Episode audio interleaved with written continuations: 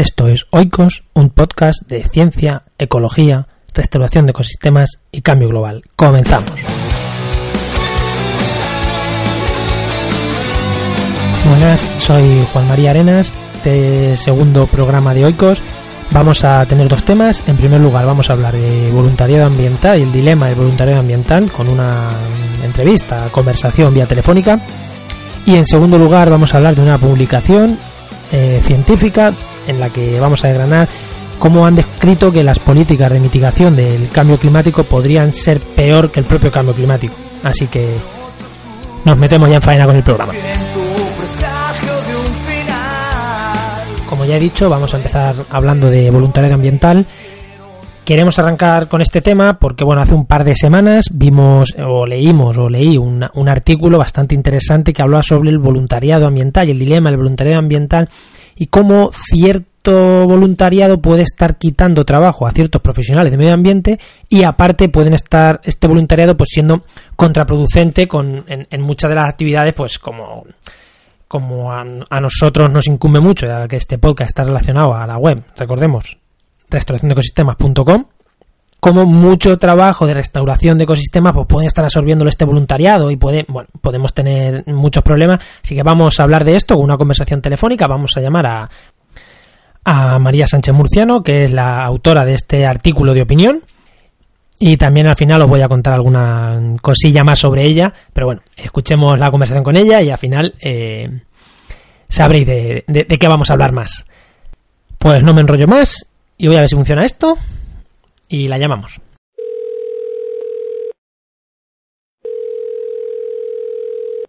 María, ¿estás por ahí? Muy buenas. Buenas, buenas. Así, así me gusta, que se te escucha, así hablando fuerte se te escucha muy bien. a ver, bueno, lo primero deciros que, este artículo a mí me gustó mucho, aparte de quién venía, porque es una chica joven que tiene una pata, en, ha trabajado con cosas de voluntariado y luego además profesionalmente pues también se quiere dedicar a esto del medio ambiente. Pero lo primero, mm, que se presente ella. Si quieres, María, preséntate primero tu formación a nivel profesional y luego pues un poco a nivel voluntariado y demás. Bueno, pues yo hice ambientales, ciencias ambientales en, en Valencia y luego pues me vine a Madrid hacer el máster de restauración de ecosistemas. Entonces, bueno, pues eso quizá por el lado más eh, personal, ¿no?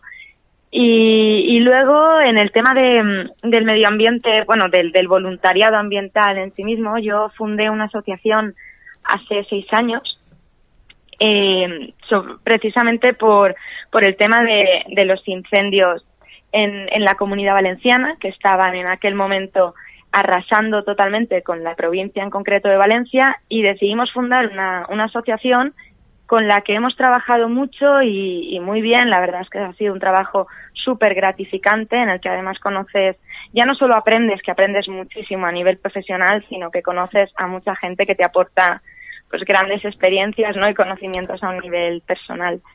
Y luego aparte también he estado trabajando, colaborando con el grupo de voluntariados de BBF Valencia eh, desde su fundación, que fue más o menos en 2016.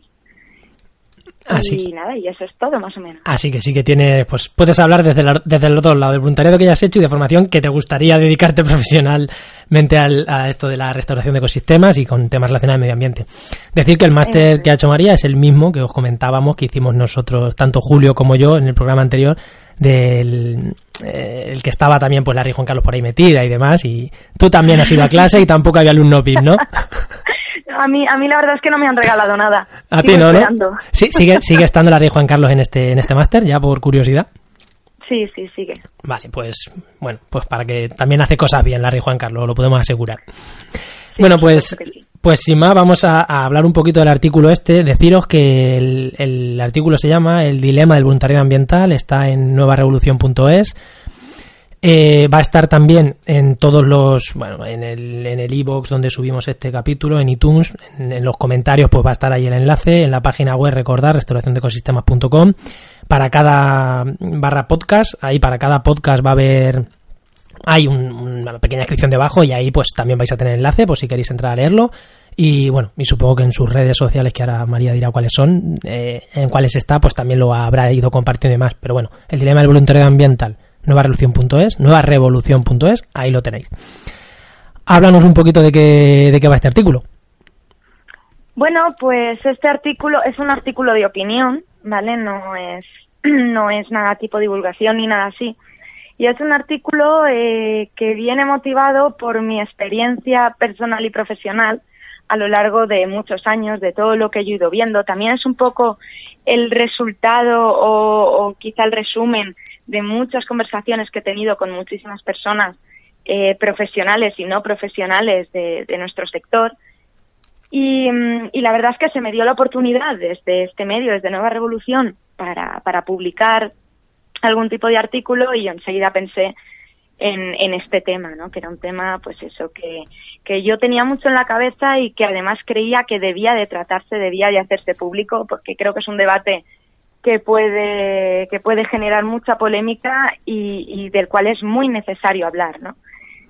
Nada, básicamente el artículo de lo que trata es de del a ver cómo explicarlo bien del problema un poco que, que encontramos del, del dilema como dice el propio título entre el trabajo eh, gratificante que tú haces por porque tienes ganas de ayudar, porque tienes ganas de colaborar en la conservación y en la gestión del medio ambiente.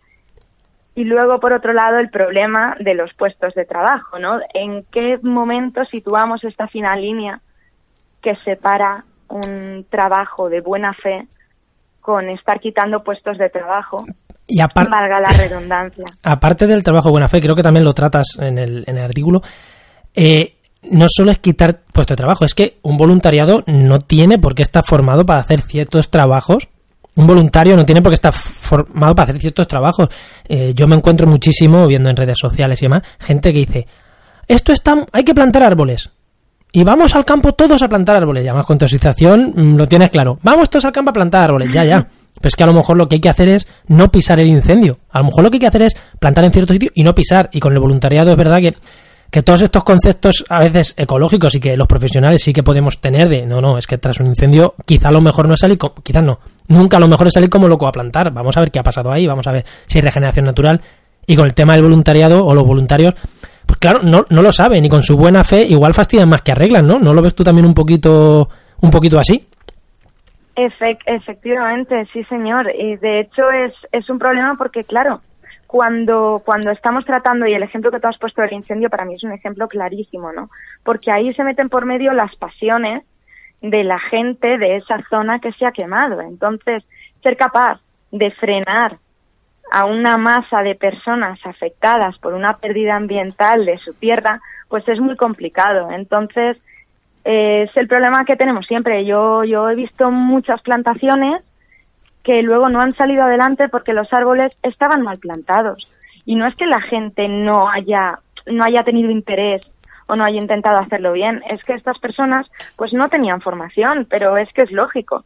Y hay, hay un ejemplo también, eh, a, a, nadie se le ocurre decir voy a, voy a operar a una persona si tú no tienes la formación de cirujano. Pero sin embargo a todo el mundo se le ocurre irse a plantar sin tener la formación específica para ello, ¿no?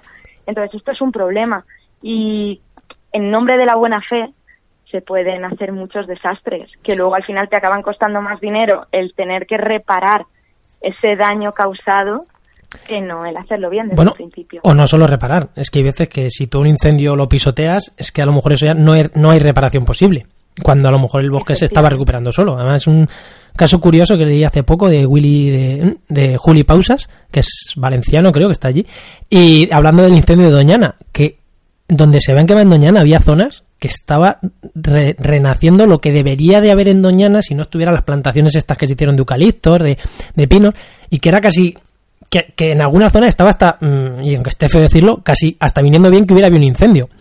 ¿Eh? Y, pero claro, si ahí la gente sale como loca, lo que pasa es que Doñana no, no, no van ahí como locos a plantar porque hay muchísima gente detrás, la estación biológica de Doñana, hay mucha gente detrás, pues no, no, no es fácil que la gente vaya y ponga, se ponga a plantar, pero igual en un sitio donde se ponen rápido a plantar es como, pues, vamos a parar, vamos a ver qué está pasando aquí y no vayamos como locos. La verdad que es un caso mmm, interesante, ¿no? Para, pues para hablar de esta cosa del, del voluntariado. Mm, Totalmente. A ver, te voy a preguntar, ¿por qué has hecho porque estos temas es verdad que en, tú has dicho en ciertos foros se hablan, o sea, se habla y lo tenemos claro, o sea, mucha gente que nos dedicamos al, al tema ambiental, a la gestión del medio ambiente, sobre todo cuando venimos de ramas como biología, ambientales, estoy un poquito más desconectado de la gente que viene de forestales, de montes, pero creo que es más por la parte de más de ciencias, por así decirlo, más que de las ingenierías. Pues todos hemos colaborado de una manera o de otra con temas de voluntariado y lo tenemos como muy interiorizado, que las cosas hay que hacer por voluntarios. Y estos temas, pues los hemos hablado mucho y demás, pero ¿por qué en un medio generalista eh, contar esta opinión? Porque Nueva es generalista. Vamos, yo lo veo muy, muy interesante, pero cuenta un poquito, ¿no? ¿Por qué en esos medios y no en algo más especializado más en foros, más de, de, pues, en congresos? Tú estás vinculada a la universidad, ¿por qué no se hace más en esos foros y, te has, lanzado a dar tu opinión desde un medio más generalista? Pues en realidad por dos motivos. El primero porque yo creo que es una cuestión de la sociedad, porque esto lo comentas en un ámbito muy concreto, pues de, de, nuestro sector, ¿no? Y más o menos todo el mundo lo tiene claro. Habrá personas que se lo hayan planteado más o menos, pero todo el mundo lo tiene claro y está de acuerdo. El tema es que esto efectivamente nos afecta a todos porque las personas que además suelen hacer este voluntariado y sin ellos quererlo eh, quitar trabajo a los profesionales suelen ser las personas precisamente que no vienen de estos campos porque nosotros sí podemos haber hecho algún voluntariado en concreto más o menos específico pero pero yo creo que el problema es un problema mucho más general de la sociedad no y luego por otro lado también es, es la sociedad quien tiene que actuar y frenar esto y exigir unas políticas correctas en este sentido y no solo las personas de un gremio concreto. Y luego, en, segundo lugar, es que este tema, además, el problema del voluntariado, es extrapolable a todos los voluntariados que existen. En el voluntariado social pasa esto. Le preguntas seguro a cualquier trabajador social y te dice lo mismo, que existen muchísimas asociaciones que harán trabajos maravillosos, yo no lo dudo, pero bueno, que están eh, ocupando un nicho con voluntarios que deberían estar siendo ocupados por profesionales, ¿no? Bueno, sí, ahí nos metemos ya en temas políticos también, que no está mal. Pero es verdad que cuando no, a mí es una cosa que siempre me ha, me ha fastidiado, que es que, que, muchas veces se habla de Cáritas, que cumple una función muy buena, ya cumple una función muy buena, pero que deberían de estar cumpliendo, no dejar a gente a la calle, debería de estar cumpliéndolo un gobierno, no una asociación o una ONG como, como Cáritas, por poner un ejemplo en, en lo social, ¿no? Efectivamente, y a mí me gustaría también matizar, ¿no? Que yo no quiero que esto se interprete como que estamos en contra de, del voluntariado en sí mismo. Yo creo que prácticamente nadie está en contra de ello. Simplemente, pues hay que saber ponerle límites, ¿no? Y saber hasta qué punto un voluntario puede ejercer un trabajo que además yo creo que es muy necesario que existan los voluntariados y que existan personas que, que, que trabajen en ellos, ¿no? Y luego, por otro lado, donde está el punto en el que ya tienen que participar profesionales y cobrando por ello, lógicamente. Hombre, yo creo que quien lea tu artículo se nota que emocionalmente te ha costado escribirlo, ¿eh? Yo cuando lo leí dije, no te justifiques tanto. es que vamos, es que, se nota. Bueno, pues si quieres dejamos ya este tema por aquí. Quiero tratar un pelín, dos cosillas más, porque si no se nos va a ir y tampoco de tiempo y tampoco es plan de tener a la gente una hora pendiente del, del podcast. Eh, decir que María, eh, aparte de por, esto hemos, hemos hecho esta conversación, entrevista, conversación con ella, pero aparte también es porque en breve, en breve va a empezar a colaborar con, con nosotros en restauraciondecosistemas.com, así que quién mejor para arrancar en los podcasts de verdad, no como el primero de presentación, sino con alguien pues que va a colaborar ya con nosotros un poco de manera estable. Entonces, ¿por qué va a colaborar con nosotros? Bueno, ha hecho un máster de restauración de ecosistemas, trabaja con una persona que personalmente me parece de los mejores profesionales en restauración ecológica de, ríos, que es Diego García de Jalón, y, colabora con él. Entonces, yo creo que alguien que, si Diego elige a alguien para colaborar con él, normalmente acierta, porque me parece un, un profesional, tanto a Julio como a mí, espectacular. Entonces, pues, pues siempre es una buena carta de presentación que hayas colaborado con él.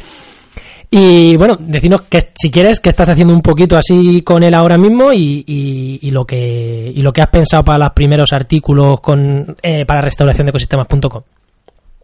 Bueno, pues en primer lugar muchas gracias. Oye, y nada, pues eh, yo estoy ahora haciendo la tesis del máster con él que trata, bueno, de una evaluación sobre la evolución que ha tenido la vegetación de ribera y una especie en concreto exótica y además invasora en, en el río Turia, en Valencia. Me ha gustado eso de exótica y además invasora.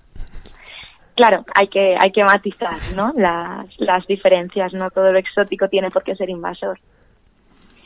Y, mm, y bueno, nada, y estamos trabajando en ello, estamos intentando, eh, bueno, estamos investigando, intentando entender eh, cómo se ha dado la evolución de esta vegetación en los últimos 70 años, puesto que, bueno, pues tenemos pruebas de que esta vegetación ha ido cambiando, entonces queremos encontrar los motivos de ello.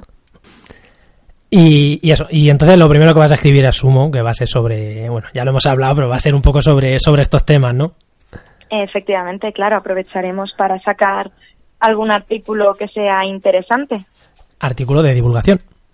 Que recordar que la, idea en restauraciondecosistemas.com, porque o sea, María hará su trabajo fin de máster y seguro que lo hace muy bien, pero la cuestión es que quien entre aquí pues sea capaz de, de leer con artículos sencillos y demás, ya lo cuento no solo por ella, en ecosistemas.com pues lo que hay en teorías, lo que queremos buscar es eso, artículos sencillos que la gente pueda entenderlos y no sean pues un trabajo fin de máster o una tesis o, cosas porque son mucho más densas, pues vamos a intentar un poco de, granarlas y seguro que María nos desgrana muy bien su, su trabajo fin de máster. ¿Algo más que decir? Bueno, di que lo he dicho antes, qué redes sociales, por dónde te mueves, que sabemos que te mueves más o menos bien, pues di dónde estás, para si alguien te quiere seguir y, y demás, pues que, pueda que pueda encontrarte en las redes que tú quieras que tú quieras dar. Bueno, pues principalmente mis perfiles públicos están en, en Instagram y en Twitter y, ¿Nombre? ambos son iguales es María barra baja S de Sevilla Mur M U R. Pues nada. Mur es un poco extraño, pero bueno, viene de Sánchez Murciano.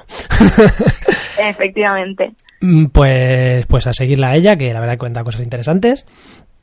Y esperamos que vaya contando cosas más interesantes. Pues vamos a ir cortando ya que joder, llevamos 16 minutos de conversación, así que se nos va a quedar un programa un poquito un poquito largo, ¿eh?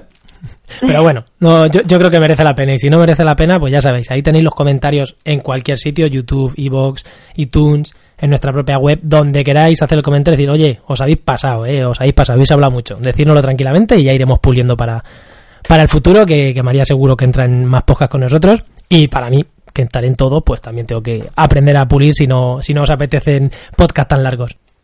Bueno, y sin más, ya me, nos despedimos, María. Un abrazo y, y nos seguiremos escuchando y leyendo. Estupendo, Juan. Un abrazo. Muchas gracias. Hasta luego. Hasta luego. Y una vez despedida María, eh, vamos a ir con la segunda parte de este podcast. Bueno, antes quiero comentaros que un enlace, artículo que hemos estado hablando y a las redes sociales de ella, lo vais a tener en los comentarios de este podcast en concreto. Si entráis restauraciondeecosistemas.com, la pestañita de podcast, ahí tenéis de cada programa, vais a tener pues la, información y los enlaces de lo que hayamos estado hablando durante el programa. En este caso, pues vais a tener sus redes sociales para que las sigáis y, y el enlace al artículo para que lo leáis y no me enrollo más. Eh, continuamos con el, con el podcast. En, todo, en todos estos programas yo lo que quiero, no sé si va a ser posible en todos, pero en muchos, meter una parte de comunicación científica, que es coger un artículo que ha estado publicando, publicado en una revista de prestigio y desgranarlo un pelín, sacar las partes más interesantes para controlar un poquito. A quien le interese más, pues ahí vais a tener, vais a tener una parte escrita más amplia sobre el artículo y siempre un enlace del artículo en el que hablemos. Y vamos a empezar mm, en esta sección con un artículo que, va sobre cambio climático y que mm, viene a decir que las políticas de mitigación, ahora lo desgranaremos más, pero las políticas de mitigación del cambio climático podrían ser peores, los efectos de estas podrían ser peores que el propio cambio climático. Es una investigación que han hecho unos... se ha hecho en Japón eh, por dos investigadoras, Segawa y Fujimori, obviamente son japoneses, y aunque queremos recoger muchos artículos de ciencia en España, pero este en realidad nos, nos ha parecido muy interesante y como ya lo teníamos recogido en nuestra web y gustó bastante en su momento cuando lo publicamos, generó bastante debate y, y bueno, hubo gente que lo compartió y demás, pues nos parecía interesante arrancar con este. ¿Por qué no? Porque creo que toca muchos temas de lo que es la gestión de los recursos, el cambio, cambio global, mm, lo que puede ser restauración de ecosistemas también, y nos parece interesante. Estos investigadores, ¿qué hacen? Estos investigadores han cogido eh, han hecho unos modelos de producción de alimentos a nivel mundial, contando con las actuales, cómo, cómo se producirán los alimentos y la demanda de alimentos que habrá, contando con, con las actuales medidas de mitigación del cambio climático y sin ellas. Lo que han descubierto es que sin estas medidas de mitigación del cambio climático, o sea, con lo que se prevé de cambio climático, en 2050, en 30 años, tampoco es tanto, va a haber 24 millones de personas pasando hambre. Si con los modelos que ellos tienen, si se aplican de aquí a 2050 las actuales medidas de mitigación, como son los impuestos al carbono o el comercio de emisiones, las personas pasando hambre de promedio van a ser 78 millones. Incluso en los peores modelos les llega hasta 170 millones de personas. Como veis, tres veces más. Si aplicamos las medidas de mitigación propuestas actualmente, o que se están aplicando actualmente, frente a, un, tercio de personas, aunque son 24 millones, que es muchísimo, que van a estar pasando hambre si no se hace nada para mitigar el cambio climático. Es la verdad que esta investigación es bastante curiosa y tienen en cuenta pues muchos muchos factores porque es un, es un modelo donde metido un montón de factores. ¿Dónde van a pasar hambre? ¿Dónde van a estar esta gente más vulnerables al hambre? Pues obviamente en los sitios donde ya son más vulnerables. En la África, en el África subsahariana y en el sudeste asiático, en India, principalmente. ¿Qué dicen estos investigadores? Estos investigadores, voy a compartir un poquito lo que ellos opinan y después eh, voy a hacer yo un, ya se va a salir de la comunicación científica, ya va a ser opinión, pero voy a, hacer, voy a dar mi opinión yo. Estos investigadores lo que dicen es que este efecto se produce porque la agricultura es uno de los principales emisores de, gases de efecto invernadero, de CO2. Entonces, muchos de estos impuestos al carbono y los comercios de emisiones pues tienen en cuenta, o sea, se, van a aplicar o se aplican sobre la agricultura. Lo que, lo que va a producir un aumento en las tasas de producción, un aumento en las tasas de cambio de usos del suelo, e incluso de manera indirecta va a haber un, aumento en el consumo de, estiman un aumento en el consumo de biodiesel, lo que va a repercutir al final en que muchas zonas de esta, del mundo se van a destinar a estos biocombustibles, con lo cual va a haber menos sitio para la agricultura de subsistencia de estas poblaciones. Y obviamente ellos no, no dicen que no hay que luchar contra el cambio climático para nada.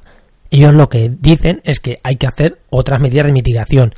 Tienen en cuenta, o, o ellos se basan en dos cosas, ¿no? Dicen que lo primero que habría que hacer es destinar el dinero que se vaya a conseguir de estos, de estas tasas en los países, en todo el mundo, a paliar el hambre en estas zonas. Y lo segundo, destinar parte de los fondos a que estos, mm, estas zonas agrícolas sean más resilientes y puedan soportar mejor el cambio climático.